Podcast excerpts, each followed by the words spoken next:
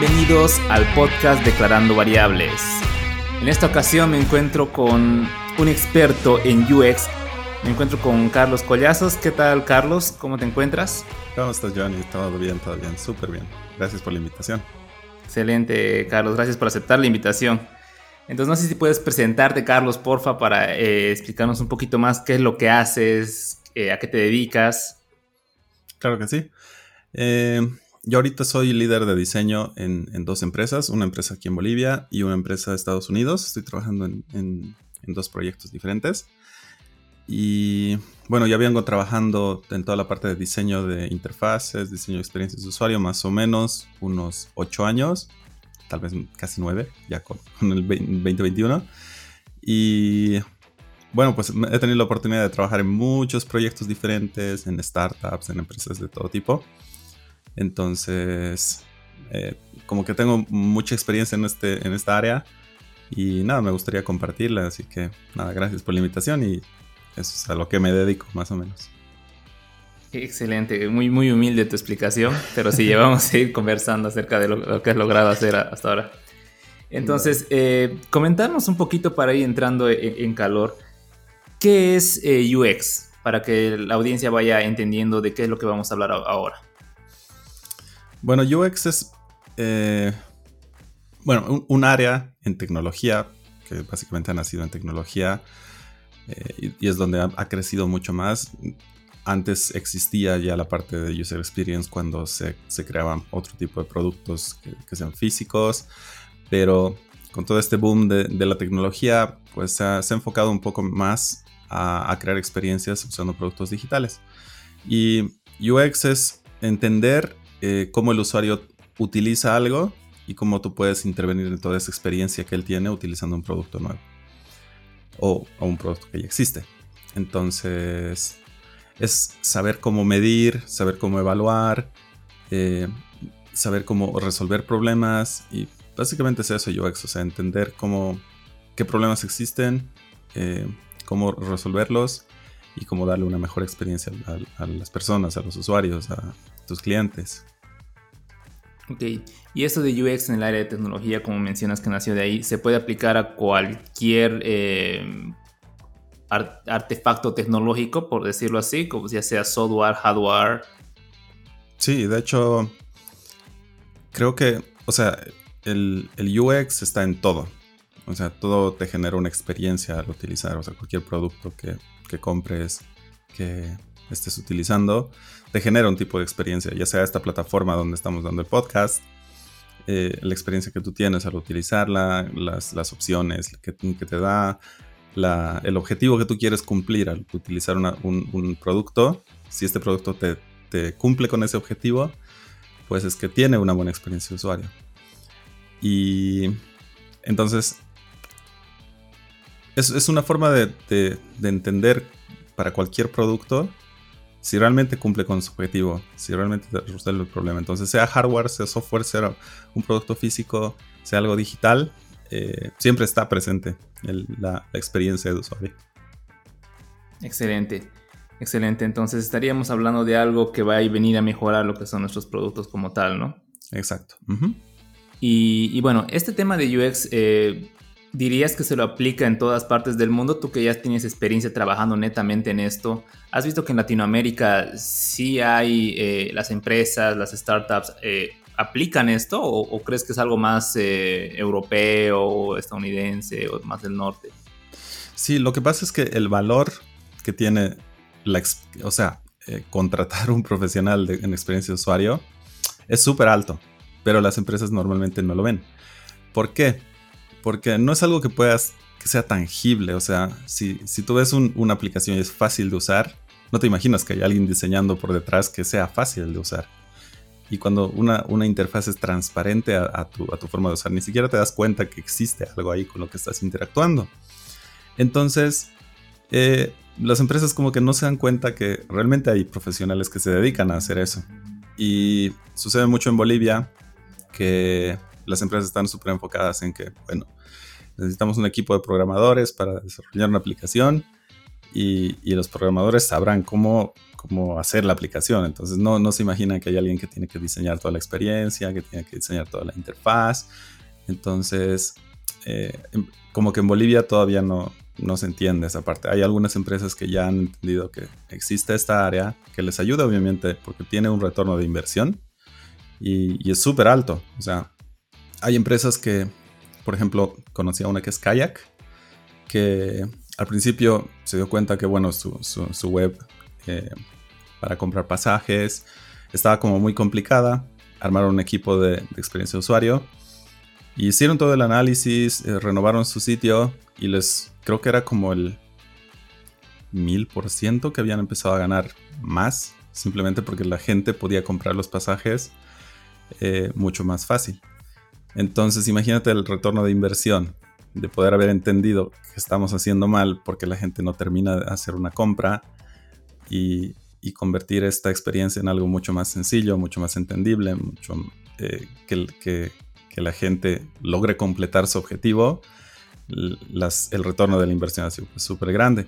Entonces, en empresas de Estados Unidos, en Europa, ya estos sí lo reentienden y, y, entienden el valor que tiene tener un equipo de diseño de experiencia usuario, un equipo de producto, un equipo de, diseño de interfaces eh, y se valora mucho más que, en Bolivia. En Latinoamérica también, eh, en países como México, como Colombia, eh, en Argentina, ya conocen un montón en Brasil. Entonces son como que los países que, que ahorita están impulsando un montón en Latinoamérica. La parte de diseño de producto, diseño de experiencia de usuario. Claro, sí, es algo que por lo menos los países del norte eh, apuntan a la calidad, ¿no? no a la cantidad, entonces está intentando resaltar por eso. Claro. Y la competencia también allá es mucho más grande, ¿no? O sea, si quieres sacar un producto nuevo, una aplicación nueva, tiene que ser mejor que las demás, tiene que tener algo mejor. Y ahí la experiencia de usuario hace la diferencia también. Ok, interesante. Y eh, hablando de ese tema, por ejemplo, yo ya, asumamos que yo entiendo lo que ya es eh, UX. Seguro muchos se preguntan, eh, tú has mencionado que el UX no llega a ser algo tan tangible que las empresas puedan tal vez valorar a, corto plazo y por eso tal vez no invierten en UX. Pero ¿cómo podría una empresa o tal vez un profesional medir el UX? ¿Cómo tú lo mides cuando vas, cuando estás trabajando y, ves y quieres saber? Porque hay el término, ¿no? Que dicen si, se puede medir, se puede mejorar, ¿no? Entonces, ¿cómo medirías eh, el UX en, tu día a día? ¿Cómo lo haces en, tu trabajo? Em, bueno, en, ahorita en los proyectos en los que estoy, de hecho en el de Estados Unidos, que es donde me han dado mucho más oportunidad de, poder medir las cosas, hemos podido planear como métricas que nos ayuden a saber si, estamos mejorando o si algo no está funcionando bien. Entonces tenemos herramientas para medir y, aparte hemos podido hacer eh, casi, o sea, hemos podido tener eh, programadas entrevistas con usuarios reales. Entonces hemos hablado con clientes y obviamente ellos eh, súper dispuestos, eso me ha gustado. Están súper dispuestos a tener la entrevista porque les hemos contado, ok, queremos mejorar el producto para ti, Queremos que nos des tu retroalimentación, feedback y nos cuentes sobre este nuevo feature que le vamos a agregar al producto. Y nada, el cliente venía y hacíamos la entrevista. Entonces veíamos, eh, primero descubríamos algunos problemas que él tenía con la herramienta que ya estaba utilizando. Y le mostrábamos un nuevo feature, le decíamos, bueno, prueba esto. Teníamos un prototipo y, y lo empezaba a probar. Entonces empezábamos a ver cositas que tal vez él pensaba que funcionaba de una forma y nosotros lo habíamos pensado que funciona de otra forma. Entonces era como que tomábamos notas de todo. Después hacemos una reunión entre todo el equipo, vemos eh, las respuestas en las entrevistas y, y, empezamos a mejorar el feature hasta que bueno, tenemos algo que tiene mucho más sentido que al principio, que era solo lo que nosotros habíamos pensado que solucionaba el problema. Entonces, entrevistas, funciona súper bien. Y no tenemos más de 5 entrevistas. Con eso es suficiente. Y después Google Analytics nos ayuda un montón. El Tag Manager. Eh, tenemos otra herramienta que se llama Hotjar, que igual nos ayuda a medir un poquito ya a gran escala con, muchas personas. O sea, no tenemos que nosotros hacer las entrevistas o evaluar eh, uno por uno pero nos lanza datos de estadísticas de dónde la gente hace más clics, eh, cuánto se tarda la gente en ver una página, cuánto tiempo se queda viendo una página, eh, si scrollea la página. Entonces te saca muchas estadísticas, porcentajes, datos, y ya con eso también te ayuda a, mejorar tu producto. Entonces hay varias formas de, medir. Excelente. Entonces, eso sería algo iterativo, ¿no? No es algo que solamente lo apliques una vez a, todo tu proyecto y ya, sino es algo que lo haces varias veces, ¿no? Es algo que hacemos. De, hecho, ese es mi trabajo, ¿no? O sea, todos los días estamos mejorando algo. Eh, por ejemplo, ahorita estamos trabajando en un nuevo feature que es eh, crearle nuevos filtros a la plataforma, porque es como una plataforma que genera reportes de cosas y estadísticas. Entonces, filtrar la información para estos clientes es súper importante porque tienen un montón de, de datos que son complicados de leer y de analizar. Entonces, poder filtrar los datos es algo súper importante y cómo se habían construido antes, que antes, bueno, eran solo developers y, y, a veces les toca a los developers hacerle a los de diseñadores. Entonces, habían diseñado los filtros de una forma que para ellos tenía sentido, pero realmente un cliente final eh, no lo usaba de esa forma, o sea, no es un developer y no, ellos no, no, o sea, no tienen el mismo razonamiento a la hora de, de filtrar sus datos, de, encontrar el, el, dato que ellos quieren. Y se les hacía complicado. Entonces ahorita eso ya nos está tomando casi dos, tres semanas eh, mejorar ese feature. Y es todos los días, ok, ¿cómo va este componente? ¿Cómo va a ser, dónde ponemos este botón? ¿Qué color va a ser este botón? ¿Cómo va a ser el flujo de simplemente hacer que este botón pase a este estado? Eh, entonces para cada cosita, ver cómo va a funcionar. Toma tiempo, pero tiene, tiene mucho, mucho sentido porque no es tan fácil como parece. claro. Y, bueno, en, ese tema, eh, hablando un poquito más de tu experiencia, cuando te ha tocado empezar a trabajar con el tema de UX, ¿en qué lugar te, te, ha tocado trabajar? O sea, de, bueno, una empresa nueva, por ejemplo, puede que no sepa muy bien en qué lugar ponerlo al a la persona encargada de UX, tal vez en parte del equipo de diseño, parte del equipo de, desarrollo, de marketing. Entonces, ¿en qué lugar se sitúa más o menos? Es que, es que tú, tú llegas a estar como al... entre todos, e, estás, o sea, como, como UX designer estás al medio de, todos, porque tu función básicamente es, eh, o sea, tú eres el defensor de los usuarios. Entonces tu función es pelear por los usuarios y por lo que ellos necesitan. Normalmente tienes que hablar con los developers, o tienes que hablar con los de marketing, o tienes que hablar con el CEO de la empresa, o te toca hablar con... Entonces, con, muchas áreas de, la empresa que están involucradas en el producto. Lo bueno es que al hablar con todas las áreas, eh, tienes que tú, o sea, entiendes cómo funciona todo el producto y y todas las áreas te pueden ir dando como feedback de que la gente de ventas dice, los, los clientes me están pidiendo que se puede hacer tal cosa. Tú como diseñador de experiencia, bueno, pues eh, puedes armar como ese feature que se está, se está haciendo la solicitud. O por ejemplo, los developers están teniendo problemas con optimización de algo, o tú te das cuenta que, por ejemplo, no sé, el rendimiento del sitio al cargar cierta cosa no está funcionando bien, o está muy lento, o no tiene respuestas, o no tiene un estado o no muestra el estado o algo y tienes que hablar con los developers. Aquí necesitamos tal, necesitamos que esto sea de esta forma, eh, póngale estas cosas. Entonces, te toca hablar con todos y ahí es como que tú estás al medio de, toda la gente.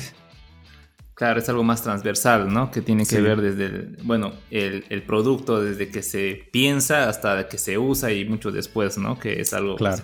andar con el usuario todo el tiempo, excelente. Ajá. Y, en tus años de experiencia, eh, ¿cuál ha sido el trabajo de UX más retador que has tenido? Eh, el más retador, creo que es el que estoy en el que estoy ahora. Eh, el de la empresa de Estados Unidos. Lo que sucede es que ellos ya tienen creo que como 15 años. O sea, la empresa tiene 15 años.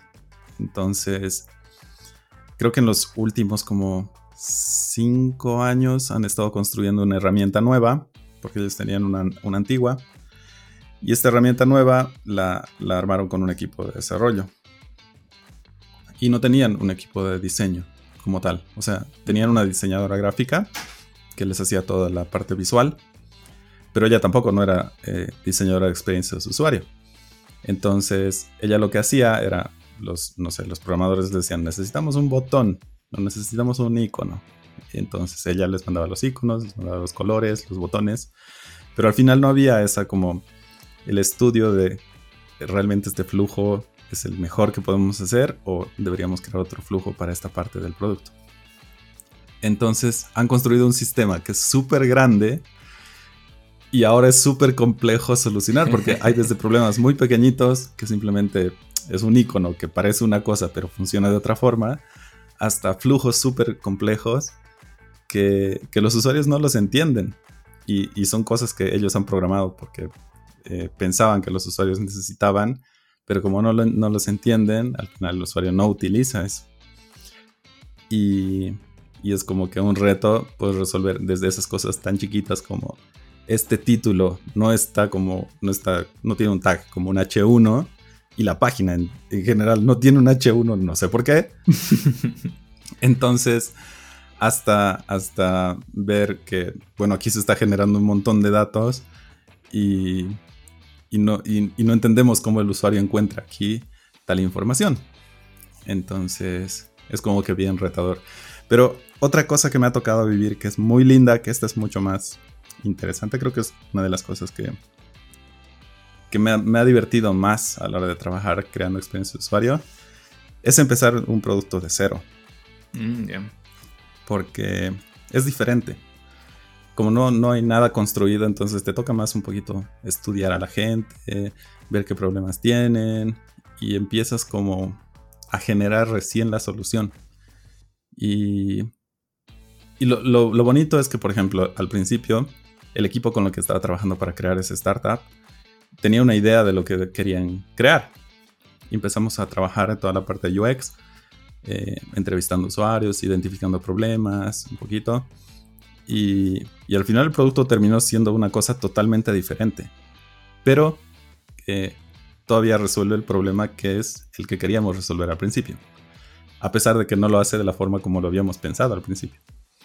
Entonces, eso es muy lindo porque te das cuenta cómo evoluciona una idea en algo que realmente la gente, que a la gente le sirve. Eh, y, eso igual sigue iterando y sigue creciendo y, es, es, otra cosa bonita. Claro, sí, debe ser una experiencia muy diferente, ¿no?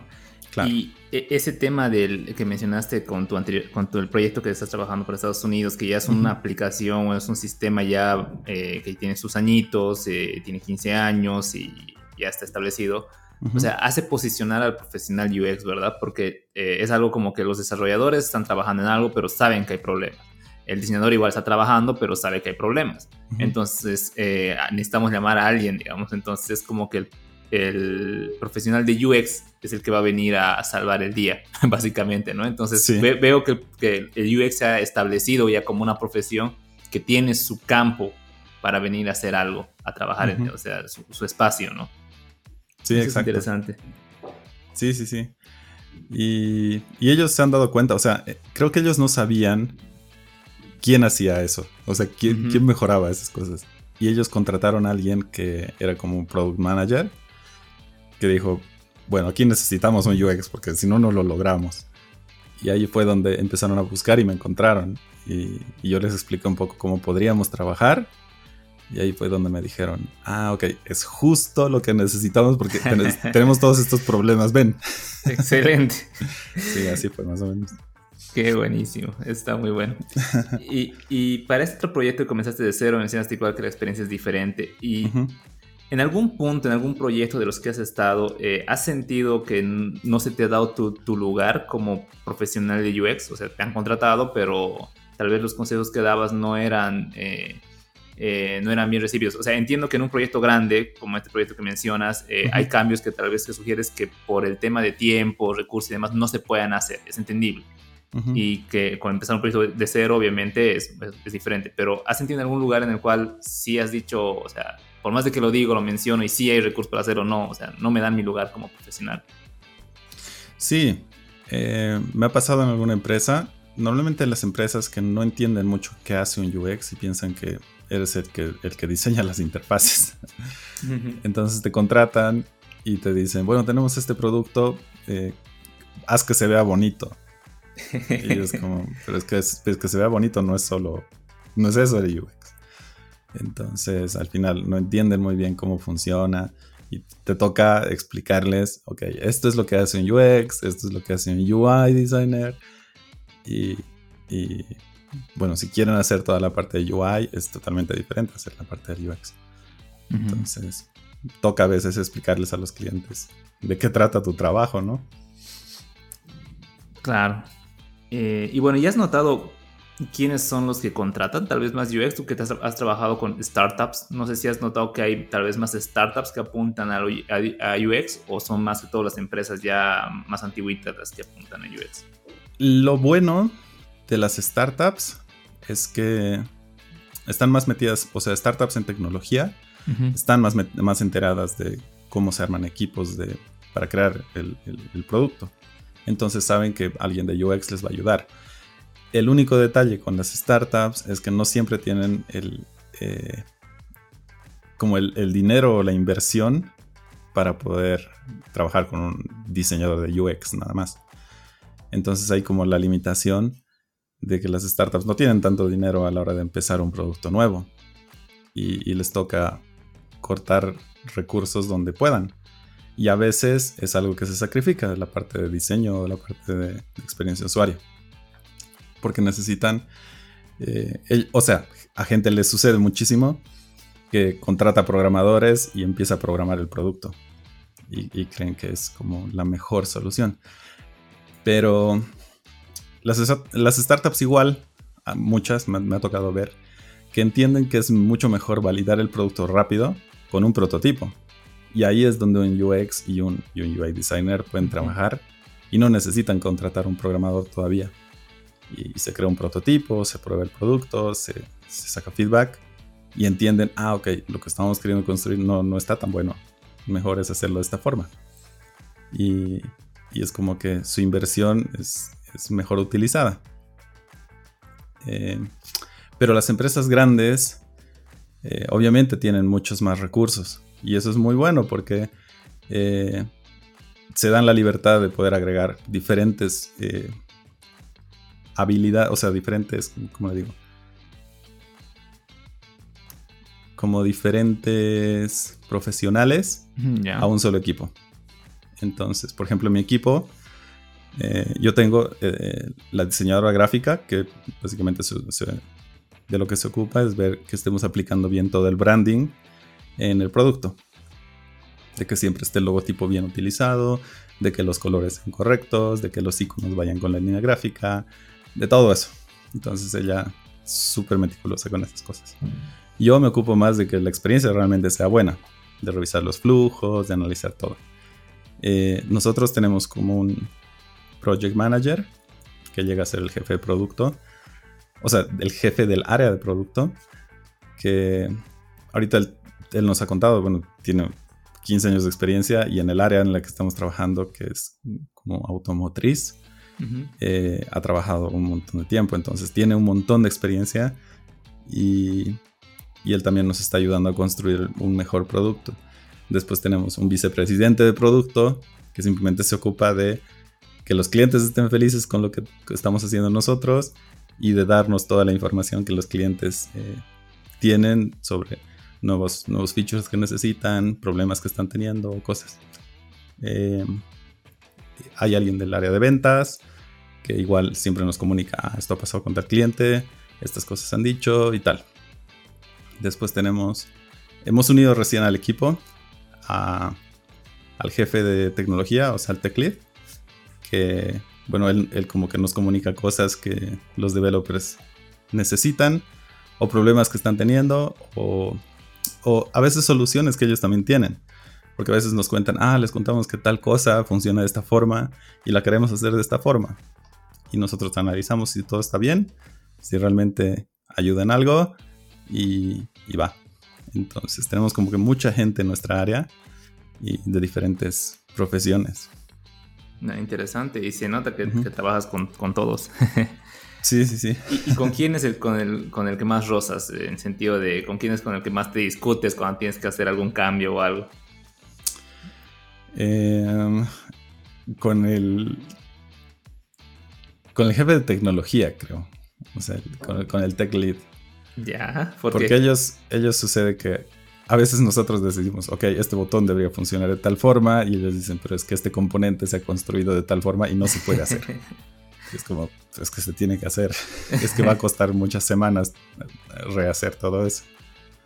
Y ahí, es, ahí es donde se tiene que evaluar si realmente el esfuerzo de rehacer cómo, cómo está funcionando algo vale la pena o ver nosotros cómo lo solucionamos sin tener que reconstruir todo ese componente.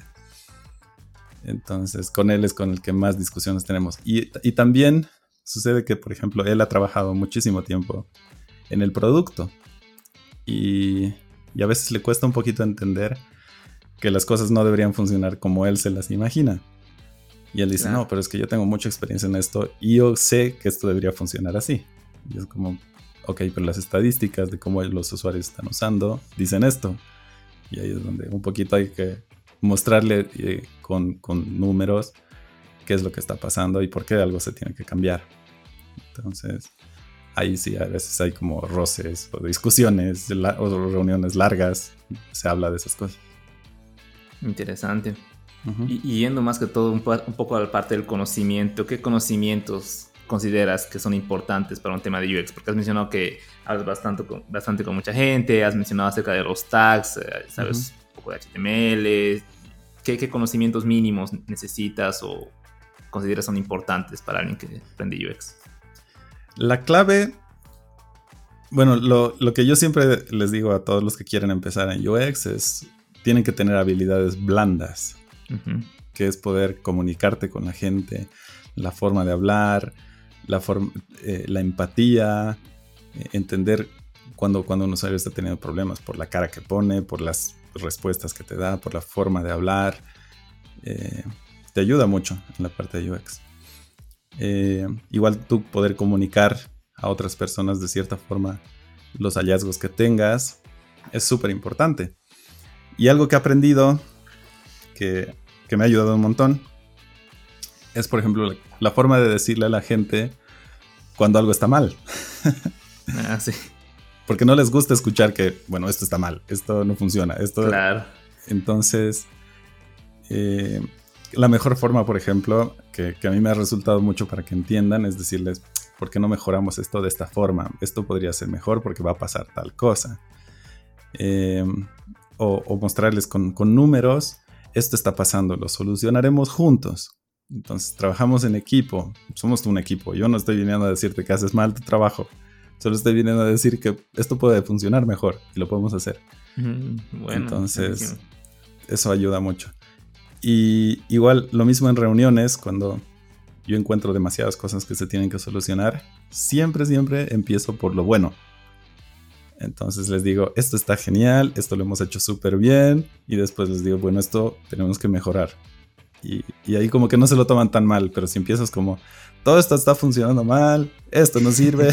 Entonces, es como que el equipo es que no, te quiere y no, no, está como predispuesto a mejorar y, se pone así como de mal humor o hay discusiones muy fuertes.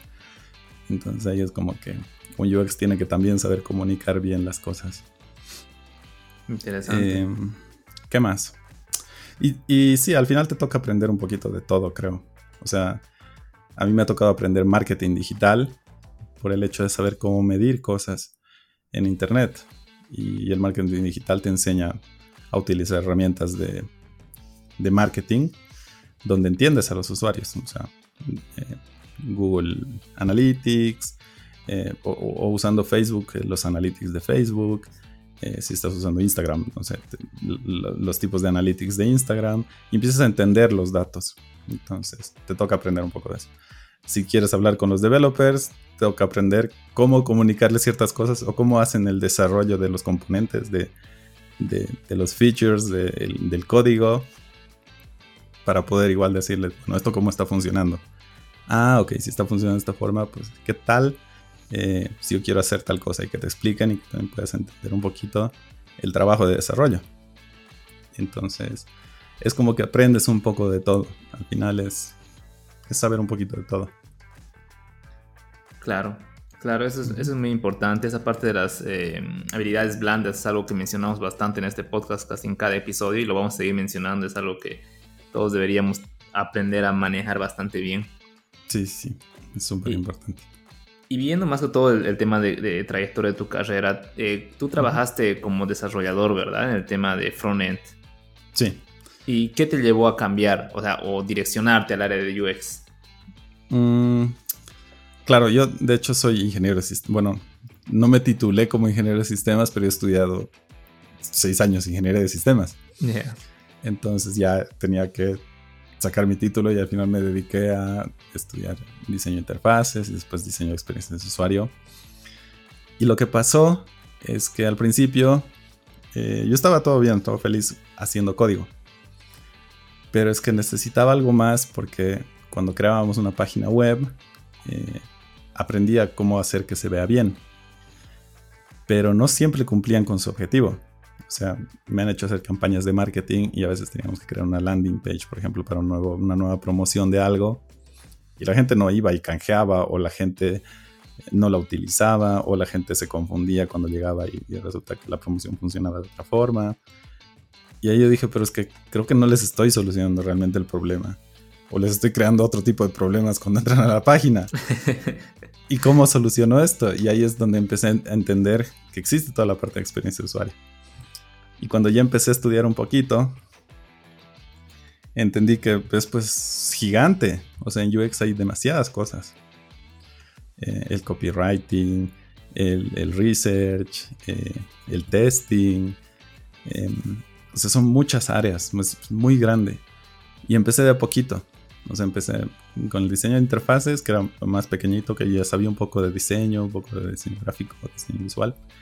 Entonces dije, pues empiezo por esta parte, porque es parte de UX, hacer todo UI, o hacerlo bien.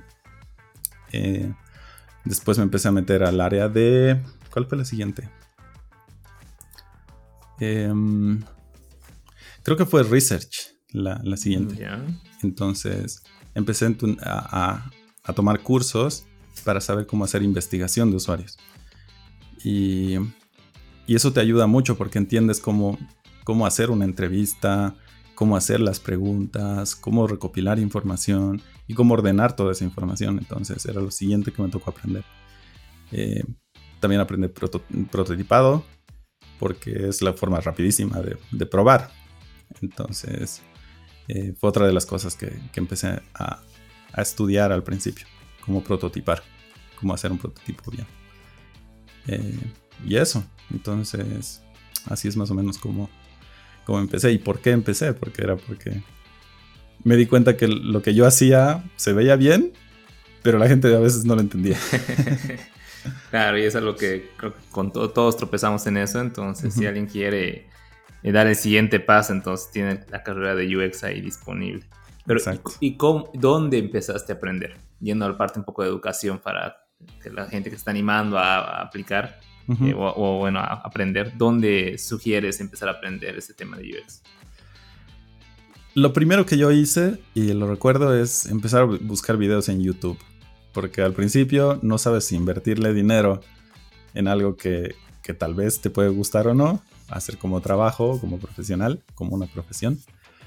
Entonces empecé a buscar videos en YouTube de tutoriales básicos de UX, cómo hacer user research, cómo hacer prototipado, cómo usar herramientas. Y es por donde casi siempre creo que empezamos, por YouTube. ¿Hay algún canal que sugieras? Em, a ver, solo para UX. Es que no, la verdad es que siempre buscaba videos específicos para cosas específicas. Entonces no, me importaba tanto el canal, sino la información que daban sobre ese tema. Eh, hay un, hay un canal que se llama The Future, The Future, así, que ellos tienen una, eh, había un tiempo donde hablaban mucho de UX, entonces tienen ahí videos interesantes y ellos hablan todo, de todo el negocio de diseño. Entonces hablan también del diseño de experiencia de usuario, hablan del, diseño de interfaces, hablan del diseño de branding, hablan de marketing, hablan de muchas cosas. Entonces es, es una buena página, o sea, un buen canal. Pero sí, normalmente he buscado cosas específicas. O sea, quería, buscaba user research, eh, tutorial. y empezaba a verme el video. Y si me gustaba, bueno, súper. Si a veces encontraba cosas que no entendía, entonces me pasaba al siguiente video y así normalmente. Pero creo que el lugar donde realmente ah, lo he tomado como una profesión ha sido cuando tomé mi primer curso en Platzi. Porque dije, bueno, sí me gusta mucho toda la parte de diseño de producto. Y, y me metí a la carrera de diseño de producto que tiene Platzi. Y ahí fue donde encontré que cómo funciona toda la parte de UX, cómo funciona toda la parte de UI, por qué son tan diferentes, por qué no significa lo mismo, eh, en qué trabaja un diseñador de experiencia de usuario, en qué trabaja un diseñador de interfaces. Y, es mucho más fácil cuando una plataforma te guía desde lo más básico hasta lo más complejo. Entonces, no es como que tú te metes a YouTube y de pronto te pones a ver un video súper complejo de algo que no entiendes eh, porque nadie te dice qué es lo básico y qué es lo complejo, qué es, qué es lo avanzado. O que por ahí es, digamos. Exacto, ajá. O cuál es el camino para aprender bien esto. Sí. Entonces, es mejor cuando una plataforma así te va dando como los pasos. Y te da desde el curso básico hasta el curso más avanzado. Y eso me gustó. Entonces, en Platzi eh, fue el primer lugar donde yo empecé a aprender. Después de que terminé mi, carrera de Platzi, eh, ya me empecé a enfocar en cosas específicas que yo quería aprender. Eh, entonces, por ejemplo, Interaction Design Foundation es, es, una de las plataformas que a mí me ha ayudado a aprender cosas específicas y, con gente súper capísima, porque son todos gente con mucha experiencia en esa área y, y te enseñan súper bien. Entonces, me gusta mucho la plataforma porque todos los cursos que los da son un tipo de conocimiento que, es atemporal. O sea, no es como que en el futuro vaya a cambiar o, en el pasado, o sea, o queda antigua con el tiempo. Sino es conocimiento de cómo los, la gente, el comportamiento que tiene la gente, eh, y, es algo que no, no, cambia porque nuestro comportamiento como humanos es, siempre el mismo. Entonces, nuestras reacciones nuestra, a, ciertos, a ciertos estímulos siempre llega a ser el mismo. Puedes venir de diferente fuente, pero eso es lo bueno que, tiene esta plataforma. Entonces te enseña ese tipo de cosas que no van a cambiar en el tiempo. Mm, Así que interesante. ahí aprendes cosas específicas y si te interesa, por ejemplo, a mí me interesaba mucho accesibilidad y cómo crear productos accesibles para que toda la gente pueda usar, no importa si tiene alguna discapacidad o algo. Y, me gustó. Entonces ahí empecé a estudiar accesibilidad o estudiar e-commerce, por ejemplo. Eh, cómo, crear UX para e-commerce. Entonces también estudié en esa plataforma específicamente eso porque estaba trabajando en un proyecto que hacía eso. Así que Interaction Design ya una vez que sabes todas las bases, te has tomado todo el camino hasta las partes avanzadas, ya pues tomas cosas específicas. No, interesante. Sí, ese curso de accesibilidad de Interaction Design me gustó igual bastante. O sea, era tan revelador en el sentido de si vas a diseñar una aplicación, por ejemplo, ¿cómo lo utilizarían tus padres, no? O te has preguntado si alguno de tus amigos tiene daltonismo o algo así, ¿no? Entonces me ponía a pensar, y sí, conozco gente así, todo el software que desarrollo que nunca está adaptado para, para ellos, ¿no? Entonces era como que, wow, o sea, muy bueno. Súper recomendable. Sí, toda esa parte del daltonismo y todo es, es increíble. Yo tampoco, no, o sea, es que si nadie te enseña que eso existe, tú no lo tomas en cuenta. Claro, no lo piensas, ¿no? Si no te pasa en eso, no, lo piensas. Sí, o si no conoces a alguien que sufre de algo así, no, no entiendes eso. Pero cuando te explican esto sucede así y esto pasa por esto y deberías tomarlo en cuenta, es cuando dices, ah, ok, sí tienes razón. Mm. Sí, muy bueno. ¿Algún otro recurso que nos recomiendes para aprender un poco más de UX? Em, uno que tomé buenísimo es eh, un, curso de Coursera que tienen mm, el de, creo que es Product Design. Y ahí explican toda la parte de UX, toda la parte de UI, que es más, más en general, ¿no? Product Design. Em, pero el tema es que estos recursos, el de Interaction Design Foundation, el de Coursera, están en inglés, todo en inglés. Entonces, ahí a veces la barrera del idioma es algo complicado para algunas personas. Entonces, pero igual es algo que tienen que aprender, porque el mundo se mueve en inglés básicamente. correcto. Así que es algo que, aunque no te guste, tienes que aprender, porque las mejor, los mejores recursos están en inglés. Claro. Sí, igual tenemos ahí Platzi, ¿no? Para las bases y ya de ahí ya. Exacto. Ya, ya pueden eh, correr, ¿no? ¿Y algún libro? Eh, vi que compartiste un interesante la anterior vez, creo que era eh, Don't Make Me Think. Sí, no me hagas pensar. No me hagas pensar. ¿Qué te parece el libro? Sí, ese, es el libro que más me gusta. Ese lo, leí hace. No, hace no mucho, hace dos años. Y me gustó muchísimo porque te da, te da pistas y te da ejemplos de cosas que, bueno, yo probablemente las había estudiado antes, pero hasta que no las vi en un ejemplo no lo entendía bien. Y en el libro te explica así todo con ejemplos, tiene, es súper liviano de leerlo y es súper cortito. Así que Don't Make Me Think es un buen libro, no me hagas pensar.